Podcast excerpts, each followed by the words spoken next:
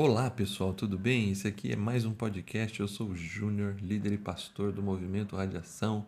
Privilégio estar com vocês. Oi, pessoal, aqui é a Paula, líder também do Movimento Radiação, esposa do Júnior. Uhum. E a gente tarda, mas não falha. Mês passado a gente atrasou um Uma vez. por conta de uma reunião sua. Foi. Esse mês você teve a mesma reunião e a gente atrasou de novo. Verdade, dois dias em reunião já. Desculpa, gente. Mas enfim, saindo o podcast de hoje da quarta para quinta-feira. Exatamente. E o tema de hoje é Gênesis 25, soberania de Deus e responsabilidade humana. Você já foi escolhido para uma coisa enquanto outros foram rejeitados? E o contrário, você já foi rejeitado e outra pessoa foi escolhida no seu lugar? Uma escolha em um contexto contemporâneo numa sociedade da meritocracia é por desempenho, por méritos pessoais. Na lógica de mercado, isso faz todo sentido. E na lógica de Deus, como é que ele escolhe? Tô interessada. Vamos lá. Então vamos.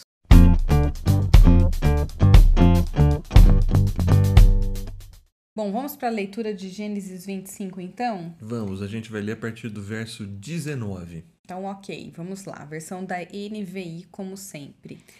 Esta é a história da família de Isaque, filho de Abraão. Abraão gerou Isaque, o qual aos 40 anos se casou com Rebeca, filha de Betuel, o arameu de Padã Arã, e irmã de Labão, também arameu. Isaac orou ao Senhor em favor de sua mulher porque era estéril. O Senhor respondeu à sua oração e Rebeca, sua mulher, engravidou. Os meninos se empurravam dentro dela, pelo que disse: Por que isso está me acontecendo? Foi então consultar o Senhor. Disse-lhe o Senhor: Duas nações estão em seu ventre. Já desde as suas entranhas, dois povos se separarão. Um deles será mais forte que o outro, mas o mais velho servirá ao mais novo. Ao chegar a época de dar à luz, confirmou-se que havia gêmeos em seu ventre. O primeiro a sair era ruivo, e todo o seu corpo era como um manto de pelos. Por isso lhe deram o nome de Esaú. Depois saiu seu irmão, com a mão agarrada no calcanhar de Esaú, pelo que lhe deram o nome de Jacó. Tinha Isaque sessenta anos de idade quando Rebeca os deu à luz. Os meninos cresceram. Esaú tornou-se caçador habilidoso e vivia percorrendo os campos, ao passo que Jacó cuidava do rebanho e vivia nas tendas. Isaque preferia Esaú, porque gostava de comer de suas caças. Rebeca preferia Jacó. Certa vez, quando Jacó preparava um ensopado, Esaú chegou faminto voltando do campo e pediu-lhe: Dê-me um pouco desse ensopado vermelho aí, estou faminto. Por isso também foi chamado Edom. Respondeu-lhe Jacó: Venda-me primeiro o seu direito de filho mais velho. Disse Esaú: Estou quase morrendo. De que me vale esse direito? Jacó, porém, insistiu: Jure primeiro. Então ele fez um juramento, vendendo o seu direito de filho mais velho a Jacó. Então Jacó serviu a Esaú pão com ensopado de lentilhas. Ele comeu e bebeu, levantou-se e se foi. Assim Esaú desprezou o seu direito de filho mais velho. Muito bem, esse é Gênesis 25, a partir do verso 19. E antes da gente entrar no tema, só vamos dar um panorama? Vamos. Então, assim, a gente olhou um pedaço, um resumo, na verdade, da história de Isaac e Rebeca. Uhum. Isaac é o filho da promessa, que a gente estudou ele em Gênesis 22. Sim. E o pai dele, Abraão, pede que se procure uma esposa entre os parentes. Por isso que vai encontrar a esposa lá em Padã Arã, e ela e a Rebeca é irmã de Labão. Labão vai ser importante para a gente mais para frente, Uhum. que vai estar envolvido na história de Jacó. Aliás, a história de Isaac é uma história relativamente mais curta dentro de Gênesis, porque ele faz quase que uma transição entre Abraão e Jacó, que são personagens que o texto dedica um pouco mais de tempo. Legal.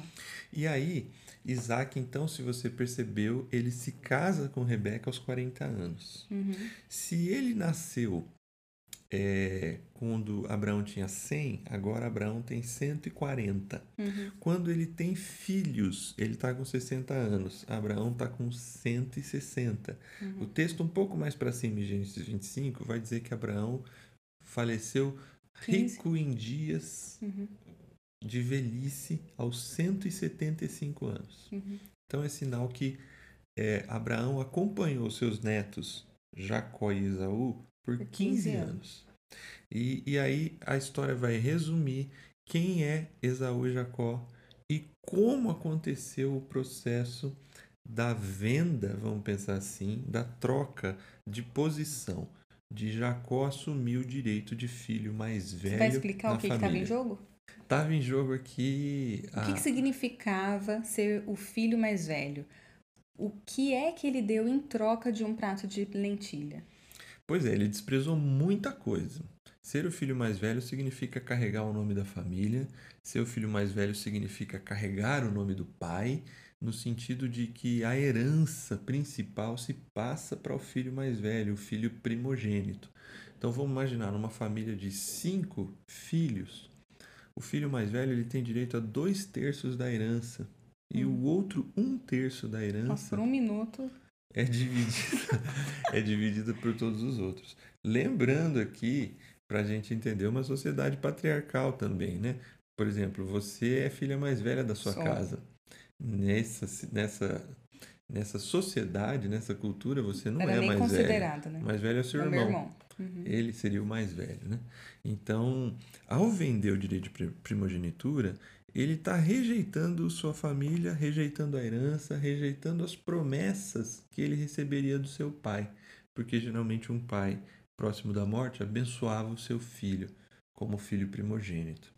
Então, Esaú, ele rejeitou muita coisa por um prato de lentilha. Ok, muito bem. E, e, e sobre essa escolha de, de Deus, Júnior, o que, que, que, que a gente pode falar?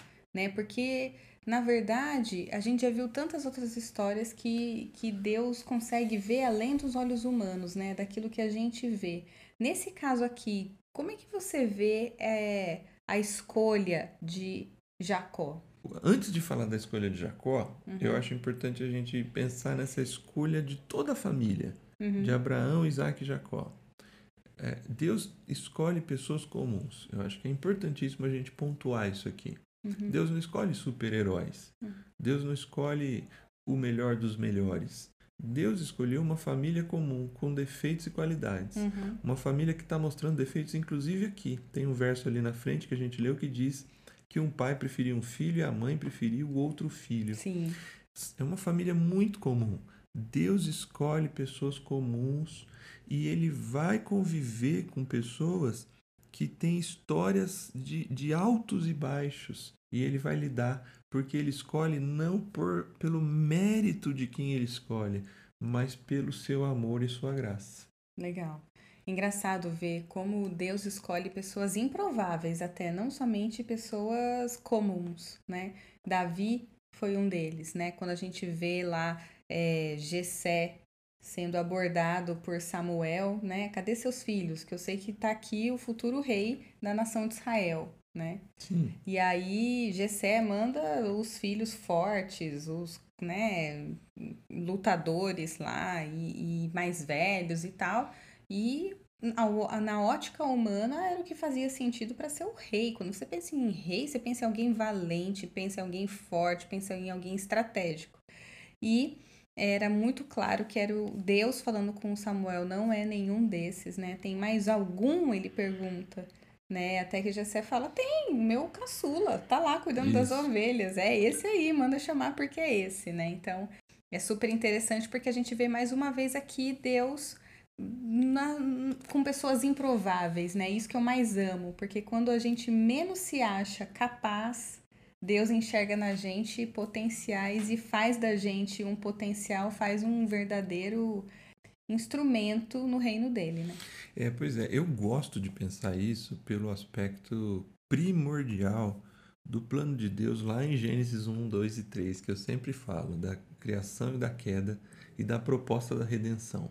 A teologia, ela vai ter respostas muito claras para esses aspectos da soberania de Deus na sua escolha Uhum. e da responsabilidade humana. Tem duas escolas muito assim antagonistas. O nosso foco aqui não é um estudo teológico aprofundado do texto, é, mas eu, eu gosto de pensar teologicamente a partir da queda. Qual é a proposta de Deus para Adão? Parceria. A proposta de Deus para Adão é que eles andassem juntos. Qual é a decisão de Adão? Independência. Uhum. Eu penso que a escolha de Deus está ligada ao fato daqueles que têm essa disposição da parceria. Davi se tornou parceiro de Deus. E é interessante notar o que Deus fala para Samuel. Samuel, Deus não vê como vê o homem, Deus vê o coração. Deus sabia que naquele coração tinha alguém disposto à parceria. Abraão, Isaac, Jacó, muitos outros, eu acho assim, Aceitaram o convite de, da caminhada, né? Exatamente. E aí, para mim, as duas coisas, e a gente vai conversar disso, elas vão andando juntos: soberania de Deus e responsabilidade humana. Ótimo, muito bom. Então, assim, isso só reforça a ideia de que esse mérito ele não está em nós, mas ele está no amor de Deus por nós, certo? E aí eu te pergunto, sabendo que Deus nos ama, sabendo que o que Deus, no caso de, de Isaac, por exemplo, por que é que é, por que é o Jacó e não Isaac? Se Deus é soberano para conseguir fazer de mim alguém especial no seu reino, na, na história, por que é que ele não usa o primogênito? Mas desde o ventre ele já sabia que teria é, conflito. É, o Jacó e não Esaú, né? Você falou Eu Jacó falei o e não? Isaac. Ai, gente. Isaac é o pai dos dois. Tá. Bom, aqui tem um, um detalhe. Existe um detalhe que se chama presciência de Deus. Uhum. Deus, por ser soberano, ele conhece a história, ele conhece. Ele, ele não está preso a passado, presente e futuro. Uhum. Então, esse pré-conhecimento de Deus é, pode fazer essa leitura que Deus tem de um ponto de vista privilegiado que nós não temos. Uhum. Mas eu volto ao ponto. É, Isaac responde em fé, porque ele ora pela sua esposa por 20 anos para que ela tenha filhos. Gente, que família difícil para ter filho, né? É. Você vai ver um Esaú que despreza a sua herança. Esaú, ele tem o perfil da queda. Ele, tem, ele é um filho de Adão que escolhe uma vida de independência. Jacó é, é uma pessoa que ele também não tem lá mérito, porque ele tem tantos defeitos quanto Esaú. Uhum. Mas Jacó, assim que ele tem um problema sério com seu irmão, que eles vão ter um problema sério ali na frente, Jacó ele faz um compromisso com Deus. É, eu acho que Deus escolhe e a pessoa responde em fé. É interessante isso, Júnior. E eu acho que é importante a gente frisar aqui que Deus ele não rejeita o Isaú. Ele não despreza a pessoa do Isaú. Mas para o plano dele, o Jacó era o que responderia ao perfil que Deus precisava, correto? A Bíblia vai dizer, tem um texto que diz que Deus rejeitou Esaú e escolheu Jacó. Só que a gente o rejeitou com as lentes contemporâneas da nossa palavra hoje. Uhum. Essa ideia da rejeição é, é mais ou menos aí o que você falou. É, o perfil da escolha de Deus tem a ver com esse processo da coparticipação de alguém que se submete a entender o grande plano de Deus e entra nesse grande plano. Nesse sentido, Jacó é escolhido, Esaú não. Só que Deus ama Esaú e cuidou de Esaú por muito tempo aqui. A gente vai ver, a gente poderia ver, não sei se a gente vai ler, mas quem quiser ler Gênesis todo vai ver que ali na frente Esaú está com uma vida relativamente boa. Como Deus cuidou de Ismael, o irmão de Isaac. Uhum. Como Deus cuidou de Caim. Uhum. Como Deus cuidou de Pedro, que rejeita Jesus. É, Deus tem um profundo amor pelas pessoas, mas algumas pessoas respondem em fé. Mas isso não traz nenhum mérito para a pessoa, porque é Deus quem escolhe.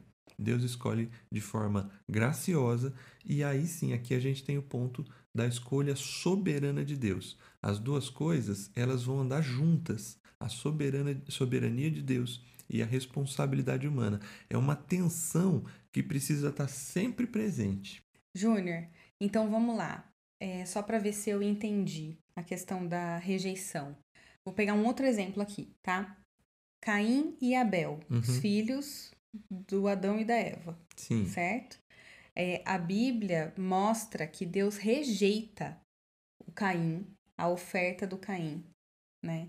Por conta do coração, não, não, pela, o tipo de, não pelo tipo de oferta que ele estava oferecendo, mas pelo coração de Caim no momento da oferta e da adoração, né? O momento de oferta é um momento de adoração.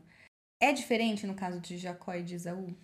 Então, é, é diferente e é parecido. No caso de Caim e Abel, tá bem marcado ali um Abel, um, um, um homem que oferece o melhor do que ele obteve. Sim.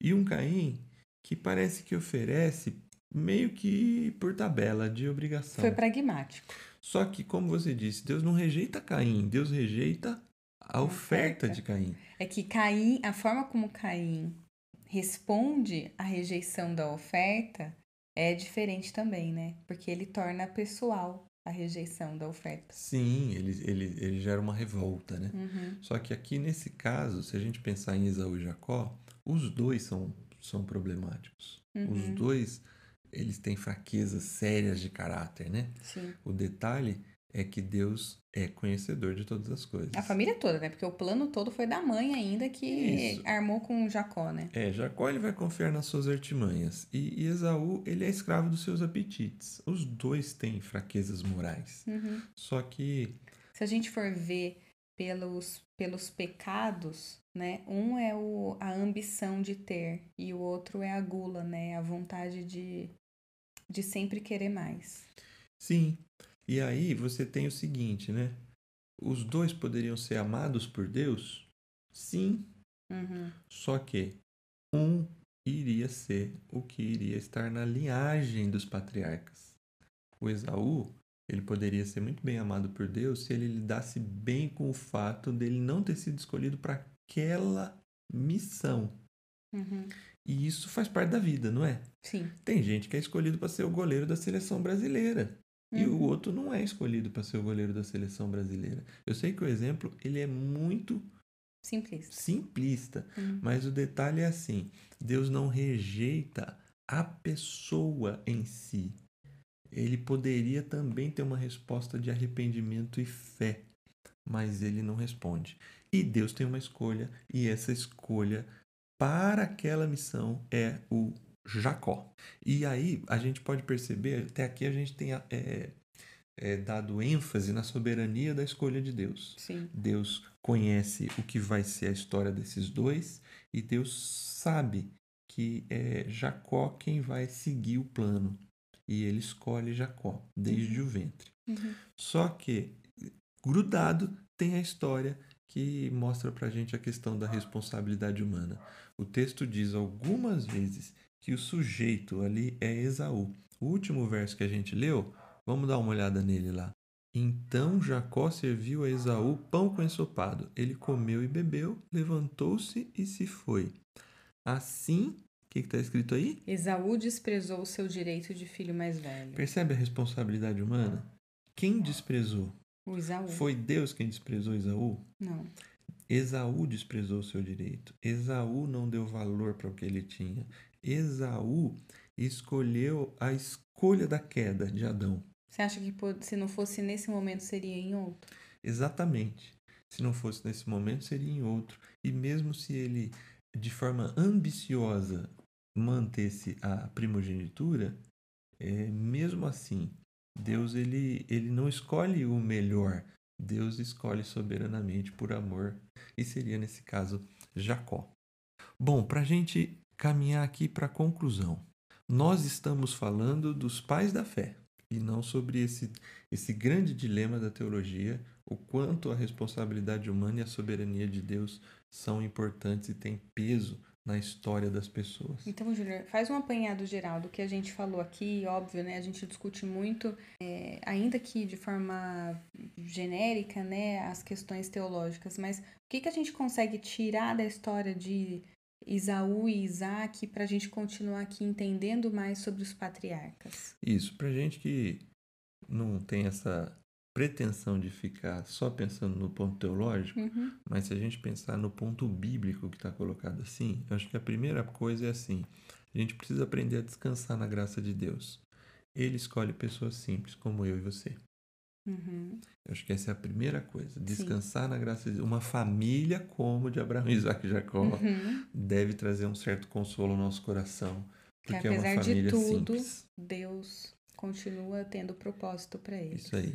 Confie na soberania de Deus. Uhum. Deus sabe o que está fazendo na história, Deus tem as suas escolhas, uhum. Deus sabe quem são as pessoas certas para os lugares certos e Deus tem escolhido homens e mulheres para cumprir, cumprir o seu plano na história. A gente precisa confiar na soberania de Deus. Lembrando que isso não é uma desculpa para você viver a sua vida sem responsabilidade, certo? Sim. Mas pelo contrário, viver com paixão, com dedicação e tendo a responsabilidade sobre os seus atos, porque acima de tudo você tem o livre-arbítrio, a livre escolha de saber se você vai viver pela fé e caminhar, aceitar o convite da caminhada ou se você vai viver sob autonomia. O próprio plano de salvação implica no fato que o ser humano fez uma livre escolha Sim. de se distanciar de Deus. Sim. Então, na soberania de Deus contém a minha e a sua liberdade. Excelente. E a nossa responsabilidade diante de Deus e diante das pessoas. Uhum. Entendeu? Sim. Então, assim, a gente confia na soberania, mas vive com responsabilidade. Sim. O chamado de Deus, e eu acho que aqui eu gostaria de fechar, porque a história de Abraão e Isaac fecha bem e Jacó a gente vai caminhar numa outra linha onde essa, essa discussão sempre reside na ideia de que se Deus escolhe alguns para serem salvos e outros para se perderem, como se Deus fosse um fosse um joguinho. É, que, de cartas marcadas inclusive. Uhum. Mas o que está em jogo não é só o benefício, é a responsabilidade. O chamado de Deus envolve privilégios, vou te dar uma terra vou te dar uma família, vou te dar salvação, mas envolve uma responsabilidade e a sua família vai ser bênção para todas as famílias da terra. Então, se tem um ponto chave na escolha de Deus em toda a Bíblia, uhum. é que Deus escolhe pessoas para um propósito, para cumprir uma missão. E nesse aspecto, a escolha a soberania de Deus. Se ele te escolher para um propósito, Deus vai te usar para esse propósito. O único detalhe é a sua resposta de fé e de submissão a entender que você é coparticipante do grande plano de Deus. Aqueles que querem a independência, a autonomia, têm feito a escolha da queda de viver distante de Deus. É isso aí, que nós e os nossos ouvintes é, escutemos aí esse chamado e que a gente aceite co-criar, ser co-criador junto com Deus nessa caminhada aí até o grande dia, certo? É isso aí, pessoal. Deus abençoe a todos. Descanse na graça de Deus. Confie na sua soberania. E aceitem e aceite o, chamado. o chamado. Ah, que lindo. Bom, pessoal, estamos terminando. Se ficou alguma dúvida, se quiser mandar alguma pergunta sobre os patriarcas, sobre as questões aí que foram tratadas, Manda pra gente e a gente tenta responder. É isso aí, pessoal. Deus abençoe todos vocês. A gente se vê no próximo sábado. Tchau, pessoal. ピッ!